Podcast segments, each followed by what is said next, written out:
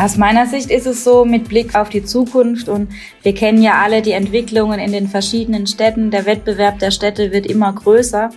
Nach langem Nachdenken bin ich eigentlich zu dem Schluss gekommen, dass wir im Grunde weiterhin die Traditionsveranstaltungen brauchen. Denn schon allein, es ist zwar ein Marketingspruch, aber ich finde, es liegt viel Wahrheit darin. Zukunft braucht Herkunft. Auf diesen Gast habe ich lange warten müssen, aber Christine Igel hatte wirklich immer gute Gründe, warum sie gerade nicht konnte. Die Geschäftsführerin der städtischen Event und Promotion Mannheim GmbH hat alle Hände voll zu tun, denn ihr Job ist es, Leben in die Stadt zu bringen. Mit Großveranstaltungen, mit Wochenmärkten, mit Werbeflächen und vielem mehr.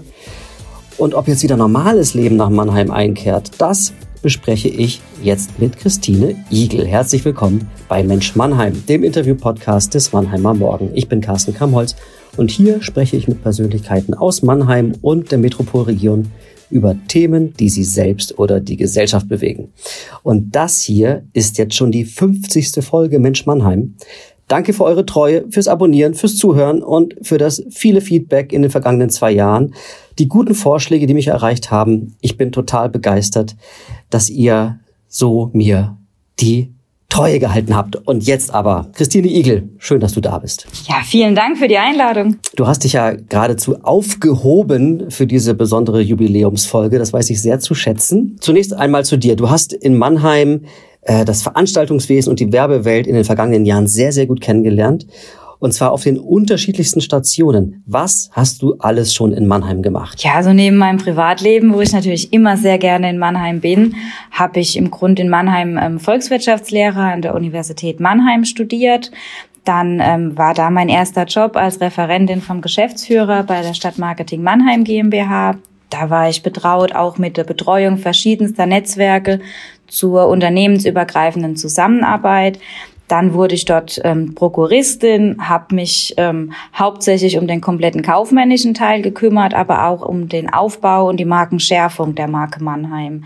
Dann ging es bei mir weiter und ich habe im Rosengarten angefangen, zunächst als Personalleiterin, später dann als Bereichsleiterin für Personal und interne Revision, wo dann auch mein VWL-Hintergrund ein bisschen mehr zum Tragen kam. Und ähm, dann letztendlich habe ich dann die Bereichsleitung Personal und Accounting inne gehabt. Ich habe in Mannheim eigentlich auch schon immer mich in vielen Ehrenämtern engagiert. Hm, aktuell bin ich Vorstandsmitglied im Freundeskreis Rosengarten Mannheim, im Salon Diplomatique, bei der MTG, aber auch bei der Mannheimer Runde. Und hauptberuflich bin ich derzeit eben bei der EPM Geschäftsführerin. Das ist eine städtische Tochtergesellschaft, die, wie ich finde, eine sehr breite Palette von Aufgaben hat. Die ist für Werbemöglichkeiten zuständig, ähm, veranstaltet aber auch die Traditionsveranstaltungen, die meistens Großveranstaltungen sind, die Wochenmärkte, vermietet aber und vermarktet auch die Veranstaltungsflächen, ist aber auch ab und an tätig wie eine Art Agentur als Veranstaltungsdienstleister. Hui, also das ist ja schon eigentlich Stoff für ein ganzes Berufsleben, was du vor der Event und Promotion gemacht hast. Aber mit 35 wurdest du Geschäftsführerin der Event und Promotion, also EPM, wie du es gesagt hast, ne? Event Promotion Mannheim, EPM. Das war 2019. Hattest du anfangs den Eindruck, dass du wegen deines äh, jungen Alters und auch als Frau härter auftreten musstest, um als kompetent wahrgenommen zu werden? Aber wenn ich ganz ehrlich bin, habe ich immer versucht, aus dem Thema kein Thema zu machen, weil mir war immer wichtig, dass ich eben nicht auf das Ticket Frau gehe, sondern dass mir hoffentlich gelingt zu zeigen, was ich schon alles leisten durfte und konnte und ähm, dass es aus dem fachlichen Können auch rauskommt. Und ich habe mich immer gefreut, wenn ich das Vertrauen und die Verantwortung geschenkt bekommen habe.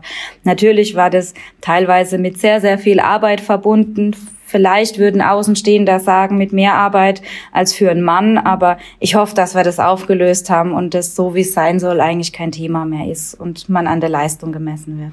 Ich hoffe, du verzeihst mir diese Frage, wie ich sie gestellt habe, weil ich den Eindruck habe, dass du eher in einem ja auch männlich geprägten Bereich teilweise unterwegs bist, äh, wo auch mal mit harten Bandagen gekämpft wird. Oder ist das eine falsche Einschätzung? Ich glaube nicht. Ich glaube eher, dass man es teilweise nicht so gewohnt ist, dass diese Aufgaben auch von einer Frau wahrgenommen werden. Also Mir wurde zum Beispiel gesagt, dass ich eine, wenn nicht sogar die, das kann ich nicht genau mehr, mehr ähm, rekapitulieren, erste Geschäftsführerin von einer rein städtischen Gesellschaft sogar in Mannheim bin. Aber ähm, wie gesagt, da war immer so ein innerlicher Sperrmechanismus bei mir, weil ich wollte immer durch meine Arbeit überzeugen und wollte mich aus dem Gender-Thema immer komplett rauslassen. Und deshalb, also alles gut, da können wir gern drüber sprechen. Das gibt's natürlich, aber ich habe immer versucht, das irgendwie wegzuhalten, weil ich nie will, dass da so ein Eindruck entsteht, die geht auf ein Ticket, weil ich glaube, ich habe immer schwer gearbeitet, um da in irgendeiner Art und Weise was hinzubekommen. Ja, und schwer arbeiten, das tust du jetzt auch gerade. Und eigentlich hast du auch gar keine Zeit. Deswegen bist du jetzt auch gar nicht bei mir hier im Studio, sondern wir sprechen über ein Call miteinander. Und heute Abend, nachdem wir gesprochen haben, bist du dann auch wieder dienstlich auf der Mai-Messe unterwegs aber nicht zum Karussellfahren, fürchte ich. Nein, auf keinen Fall. Nee, also ich freue mich auch sehr und danke da auch, dass ihr überhaupt was von mir hören wollt an der Stelle. Aber es ist einfach so, also ich habe wirklich eine super verlässliche Projektverantwortliche worüber ich sehr dankbar bin. Aber es ist halt einfach so, wir hatten zwei Jahre Corona und bei dieser Art von Großveranstaltungen, die wir da organisieren, ist es halt einfach notwendig, dass ab und an auch mal äh, die Chefin vor Ort ist. Und deshalb ist es heute Abend auch wieder soweit. Ich habe ehrlich gesagt so gar keine Vorstellung davon, was man alles bedenken muss, wenn man so ein Großevent wie die Maimes auf die Beine stellt. Aber diesmal war es auch nochmal besonders anstrengend, was ich so im Vorfeld gehört habe. Warum war das so? Ja, also zunächst muss ich sagen, finden wir das bei den Veranstaltungen auch immer schön, dass man spricht da von einer Art Zauber von Veranstaltungen, dass man eigentlich das Event genießt und die viele Arbeit im Vorfeld nicht zwingend sieht, aber ist natürlich umso schöner, wenn man mal auch dahingehend gefragt wird. Also bei so Großveranstaltungen ist halt vor allem die Detailarbeit im Vorfeld entscheidend. Und im Grunde ist es immer nur Sahnehäubchen am Ende von einer Veranstaltung, ähm, die dann auch erleben zu dürfen. Aber es ist wirklich viel Detailarbeit im Vorfeld, während und nach der Veranstaltung, auch viel Büroarbeit notwendig, um das überhaupt auf die Beine zu stellen. Und in normalen Zeiten ist es eigentlich schon so, dass wir alle gut zu tun haben. Und ähm, aufgrund der kurzfristigen Lockerung ist natürlich die Vorbereitungszeit schlichtweg nicht vorhanden. Also wir haben parallel für Stadtfest und Maimess, ich glaube, zwölf Wochen gehabt, was normal ungefähr ein Jahr im Voraus in den Planungen beginnt. Und dementsprechend ähm, haben wir fast selbst nicht dran geglaubt, dass wir das alles hinbekommen und freuen uns umso mehr, dass die Anstrengung gelohnt hat, uns an den Start gegangen ist. Aber wie schafft man es dann auch so einen interessanten Mix von Schaustellern nach Mannheim zu holen, gerade wenn man so wenig Vorbereitungszeit hat? Ich glaube, da macht auch viel die Erfahrung mit ähm, bei meinem Team und das Gefühl und das Einschätzen für eine Veranstaltung von uns allen. Aber ähm, wir haben auch dafür eigentlich ein sehr gutes System. Also wir gehen vor jeder Veranstaltung, machen wir uns einen Plan, entwickeln eine Konzeption und überlegen, welcher Branchenmix funktionieren könnte. Und nach diesen Überlegungen und Festlegungen fangen wir dann erst an, Zulassungen zu vergeben. Und das heißt, über die Zulassungen wird dann auch im Grunde der richtige Veranstaltermix zusammengebaut oder wie muss ich mir das dann vorstellen? Es ist eigentlich so wie auf dem Marktplatz auch. Es würde aus unserer Sicht niemanden interessieren, wenn wir jetzt den Messplatz zum Beispiel voll machen mit lauter Süßwarengeschäften. Also wir versuchen halt eine schöne Mischung zu bekommen. Wir wollen familienfreundlich sein, wir wollen aber auch, dass man für jedes Alter was findet.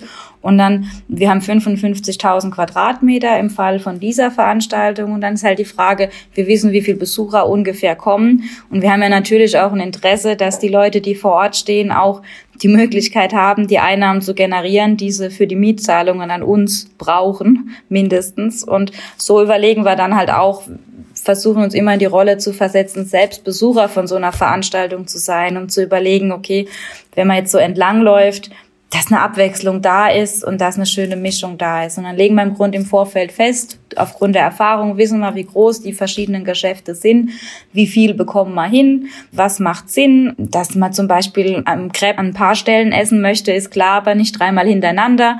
Und so legen wir eigentlich immer ganz am Anfang fest, wie hätten wir es gerne und dementsprechend suchen wir und wählen wir dann aus. Aber da sind natürlich Vergabeverfahren und Gewerbeordnungsprozesse vorne dran, die dann auch mit parallel laufen. Also es gibt eine Veranstaltungskonzeption und im Anschluss dann auch ein Zulassungsverfahren, was auf dem Bewerb Bewerbungsprozess fußt. Also das ist ja schon spannend und eigentlich grenzt es ja gerade in Zeiten wie diesen an ein Wunder, wenn alles reibungslos funktioniert. Ich meine, wir haben Zeiten, in denen jetzt die Preise explodieren, das ist ein Thema, aber manche Dinge gibt es ja auch gerade nicht. Also ich habe gelesen, im Mannheimer Morgen. Es gibt keine Festzelte. Es gibt keine Festzelte. Wie kann das sein? Ja, hast vollkommen recht. Nach den kurzfristigen Lockerungen und die Preissteigerung, die haben wir natürlich auch. Ähm, wir haben uns dazu entschlossen, dass wir bei dieser Veranstaltung die jetzt nicht weitergeben, aber betroffen sind wir an der Stelle auch. Ich bin da selbst sehr dankbar, dass ähm, mein Team und ich das geschafft haben. Also es ging, muss man ehrlicherweise sagen, nur mit einem sehr hohen persönlichen Einsatz, das alles kurzfristig auf die Beine zu stellen, aber von allen Beteiligten bei der EPM. Wir haben selbst nicht geglaubt, dass wir das zeitlich überhaupt schaffen und freuen uns deshalb, dass es klappt. Und die Kurzfristigkeit, dass das noch alles funktioniert mit dem Einsatz, muss man leider sagen, ist für den Veranstalter, glaube ich, der größte Apparat, aber es ist auch für jeden Teilnehmer ein Apparat. Und bei manchen hat es geklappt, bei anderen war es jetzt ein bisschen schwerer. Das Thema Festzelt ist eine Risikoabwägung gewesen. Also normal muss man sowas auch ein Jahr im Voraus buchen.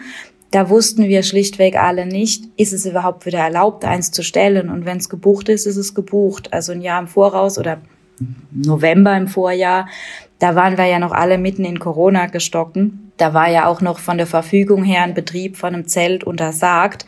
Da haben wir dort schon gesagt, na, einen Biergarten machen wir in jedem Fall, aber wir versuchen, die Buchung möglichst lang rauszuziehen. Und als dann der Stadtschuss Ende Februar kam, haben wir in Erfahrung bringen können, dass das Festzelt schlichtweg von einigen Firmen angemietet ist und derzeit nicht verfügbar ist. Und deshalb haben wir uns entschlossen, der Biergarten wurde gut angenommen und wir gehen jetzt in der Mai-Mess nochmal so an den Start und hoffentlich haben wir dann im Oktober wieder ein Festzelt. Welche Events, wo du gerade den Oktober schon angesprochen hast, planst du denn dieses Jahr noch für die Mannheimer? Also wir leiden natürlich das ganze Jahr an der Kurzfristigkeit. Das zieht sich jetzt wie ein roten Faden durch, bis wir uns irgendwann an der Stelle selbst wieder einholen. Aber wir haben uns vorgenommen, in jedem Fall die großen Traditionsveranstaltungen wie das Stadtfest, die Kerven in den Stadtteilen, die Oktobermest, den verkaufsoffenen Sonntag, aber auch den Weihnachts- und Silvestermarkt und die Vorarbeit für die Fastnacht in jedem Fall noch auf den Weg zu bringen. Was man teilweise nicht weiß, was ich gerne hier auch sagen möchte, die Veranstaltung, die ich jetzt genannt habe, da ist die EPM selbst Veranstalterin. Wir sind aber auch noch mit ganz anderen Veranstaltungen beschäftigt, Veranstaltungen von unseren Kunden, wo sie die Plätze mieten oder von uns Veranstaltungsdienstleistungen in Anspruch nehmen. Und da arbeiten wir natürlich auch dran, dass da noch vieles Abwechslungsreiches in Mannheim stattfinden kann. Und dann gucken wir, was passt und gucken auch, welche Zirkusse könnten zu uns passen und so weiter. Also da freuen wir uns, dass wir da noch einiges zu tun haben werden dieses Jahr. Und es ist ja so, dass in deiner Verantwortung ja noch ganz andere Themen liegen. Ja, wir haben jetzt viel über Events gesprochen, die für die Stadt extrem wichtig sind.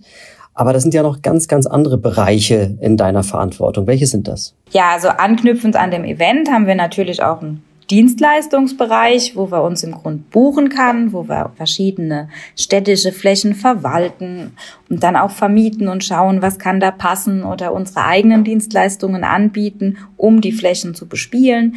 Die Wochenmärkte gehören damit rein. Wir haben im Moment 14 Wochenmärkte über ganz Mannheim verteilt, die teilweise an mehreren Tagen stattfinden. Die gehören ja noch organisiert und geschaut, ob wir da jeweils ein schönes Warenangebot haben, was man anpassen kann.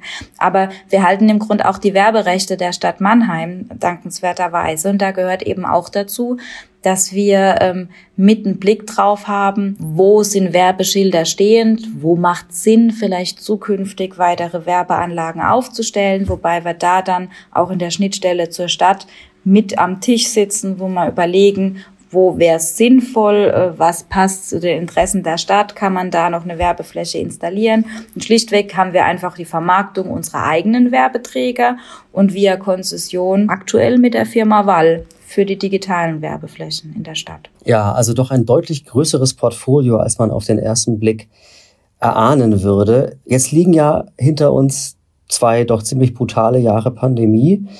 So viel konnte nicht stattfinden, äh, so viele Pläne mussten begraben oder auf Eis gelegt werden. Und dann gab es noch einen Weihnachtsmarkt zuletzt, der kurz nach seiner Eröffnung geschlossen werden musste. Also gab es Situationen in diesen zwei Jahren, in denen du deinen Job richtig verflucht hast? nee, also verflucht würde ich sagen, klingt zu hart. Wir haben das immer gern gemacht. Ich wusste ja auch, für was ich angetreten bin. Und mir war es immer wichtig, für die Sache zu arbeiten. Aber es war auch klar, dass wir gerade in der Zeit noch mehr gegenseitiges Verständnis und Flexibilität brauchen, weil es war ja jeder in irgendeiner Art und Weise betroffen. Planungen, die mit Detail und, und viel Fleiß, egal von welchen Beteiligten gemacht wurden, waren immer wieder ähm, neu zu überdenken, passen sie noch. Also wir wussten alle nicht, was bringt der nächste Tag an Gesetzen und Auflagen, an wirtschaftlichen Herausforderungen und also verflucht haben wir es nie, aber es war schwierig und wir freuen uns natürlich umso mehr, dass es geklappt hat. Und an der Stelle möchte ich da auch meinem Aufsichtsrat und meinem Team Danke sagen. Denn wenn wir nicht so gut zusammengearbeitet hätten, wir nicht so viel Rückhalt erfahren gedurft hätten, ähm, dass wir uns gegenseitig auch Vertrauen und die Loyalität schenken, wären die Aufgaben nicht zu stemmen gewesen. Weil mein Team und ich, wir sehen das halt auch so, dass die Tätigkeit in der EPM auch dazu da ist, die verschiedenen Akteure für die Sache gemeinsam zu gewinnen und für das große Ganze zu arbeiten. Und da löst man auf unterschiedliche Interessen, die man versuchen muss, dass jeder, jeder sich irgendwie wiederfindet. Und das war natürlich in den Corona-Zeiten noch schwieriger. Aber wir haben die Hoffnung nicht aufgegeben, dass wir da weiterhin schön miteinander arbeiten können. Was hast du in diesen Jahren der Pandemie äh, für dich persönlich und auch über dich persönlich und deine Aufgabe gelernt? Ja, dass jeder Tag mit neuen Herausforderungen verbunden ist und dass dieser besagte kühle Kopf, von dem immer alle sprechen, eigentlich wirklich der ist, den man braucht. Also in meinen Augen ist der noch wichtiger geworden, ähm, wie er vorher ohnehin schon war. Also man muss wirklich, ist meine Erfahrung, immer mal wieder zwei Schritte zurückgehen und nachdenken und sagen, okay, so funktioniert so nicht. Jetzt hat sich die Gegebenheit schon wieder verändert. Also man braucht wirklich die Zeit und ab und zu mal kurz mit Abstand nochmal drauf zu gucken, um nicht, ich sag jetzt mal, blind einfach sein Ding durchzuziehen. Und ich glaube, dass das in den Corona-Zeiten noch wichtiger geworden ist, als ohnehin schon war. Dein Unternehmen, das hatten wir schon gesagt, ist eine städtische Tochter. Wie müssen wir uns da Entscheidungswege vorstellen? Also wie viel Behörde steckt da möglicherweise doch in deinem Unternehmen? Aber wir sind ganz stolz drauf, dass bei uns gar keine Behörde dahinter steckt, weil äh, wir sind eine GmbH, die auch wirtschaftlich arbeiten muss. Aber was natürlich auch klar ist, gerade mit den Themen, die wir betrauen, sind wir eigentlich bei jedem Thema, ähm, stehen wir in der Öffentlichkeit. Und ähm, das betrifft immer viele Menschen. Wir stehen da auch immer im Blickpunkt. Wir bespielen meist öffentliche Flächen, wo dann auch immer viele Behörden mit betroffen sind. Und Viele werden angesprochen auf das eine oder andere. Es bedeutet viel Erklärungsarbeit, aber natürlich auch die Abstimmung jeweils mit den Behörden, mit Ordnungsamt, mit Polizei, teilweise auch mit Feuerwehr und, und, und, und. Also wir haben viel damit zu tun. Wir selbst hausintern, glaube ich, sind alles andere als eine Behörde, aber wir freuen uns immer, wenn wir da glücklich und mit den städtischen Kollegen und gut zusammenarbeiten können. Aber es ist eine Herausforderung, ganz klar. Ich würde ja gerne noch mal wissen, welche Veranstaltungen eigentlich Mannheim noch braucht in Zukunft, damit die Stadt nicht nur für ihre Einwohner, sondern auch für das erweiterte Umland attraktiv bleibt. Aus meiner Sicht ist es so mit Blick auf die Zukunft und wir kennen ja alle die Entwicklungen in den verschiedenen Städten. Der Wettbewerb der Städte wird immer größer. Nach langem Nachdenken bin ich eigentlich zu dem Schluss gekommen, dass wir im Grunde weiterhin die Traditionsveranstaltungen brauchen. Denn schon allein, es ist zwar ein Marketingspruch, aber ich finde, es liegt viel Wahrheit darin. Zukunft braucht Herkunft. Deshalb sollten wir an unseren Markenbausteinen ansetzen und die schön ausbauen, weil aus meiner Sicht macht das Mannheim aus und es macht auch die Liebe für Mannheim von den Mannheimern, aber auch von den Besuchern von außerhalb aus, egal ob die jetzt aus der Region oder von weiter herkommen. Wir sagen immer so ein bisschen das Motto, man trifft sich, man kennt sich, man freut sich. Wir sind eine Großstadt, aber eigentlich haben wir doch kurze Wege und wenn wir uns noch nicht kennen, reden wir miteinander und gucken, dass wir gemeinsam was bewegen können und freuen uns dann auch wieder. Deshalb denke ich, wir müssen an den Traditionsthemen anknüpfen und schauen, dass die weiter weiterhin eine Möglichkeit haben, stattzufinden und sich die Leute daran erfreuen können. Aber so richtig hast du dich jetzt hier nicht aus der Reserve locken lassen, ob es hier doch noch mal was Neues oder ganz anderes möglicherweise braucht, ein verändertes Konzept über eine Veranstaltung oder neue Ideen. Äh, da kam jetzt gerade nicht so viel. Oder hast du da was im Köcher und willst es nur nicht verraten? Sagen wir so, wir haben viele Themen, wo wir machen wollen, aber ich finde, wir haben so viele gute Veranstaltungen, die man teilweise ja eh jedes Jahr frisch anpasst und überlegt, passen die noch zur Zeit, was könnte was Neues sein. Wir haben viele Überlegungen und freuen uns, aber möchten natürlich auch nichts verraten, was vielleicht noch nicht ausgegoren ist. Na, wir sind gespannt, was da noch kommt. Du hast ja in Mannheim studiert, du bist Volkswirtin, aber du lebst in Mutterstadt. Was ist denn da passiert? Ich würde mal sagen, das Leben. Aber zum Glück lassen mich die Mannheimer immer ganz herzlich wissen, ich sei adoptiert. Und das habe ich gerne angenommen. Jetzt kommen wir schon zum Finale, liebe Christine Igel. Und ich bitte dich, die folgenden drei Sätze zu beenden. Nummer eins. Am meisten motiviert mich, mit Menschen für ein herzliches und gemeinsames Miteinander zu arbeiten. Schön. Nummer zwei. Auf ganz andere Gedanken komme ich, wenn ich mit meiner Familie und meinen Freunden Zeit verbringe. Und Nummer drei. In zehn Jahren werde ich hoffentlich weiterhin gesund und glücklich sein. Das hoffe ich auch. Herzlichen Dank für das Gespräch, liebe Christine Igel. Ich danke. Bis bald und alles Liebe. Das war Mensch Mannheim, der Interview-Podcast des Mannheimer Morgen. Ich freue mich natürlich sehr, wenn ihr den Podcast abonniert und wenn ihr Ideen für neue Folgen habt, schickt am besten eure Ideen per E-Mail an podcast.mamo.de. Nochmals vielen Dank für eure Aufmerksamkeit. Bis zum nächsten Mal, euer Carsten Kammholz.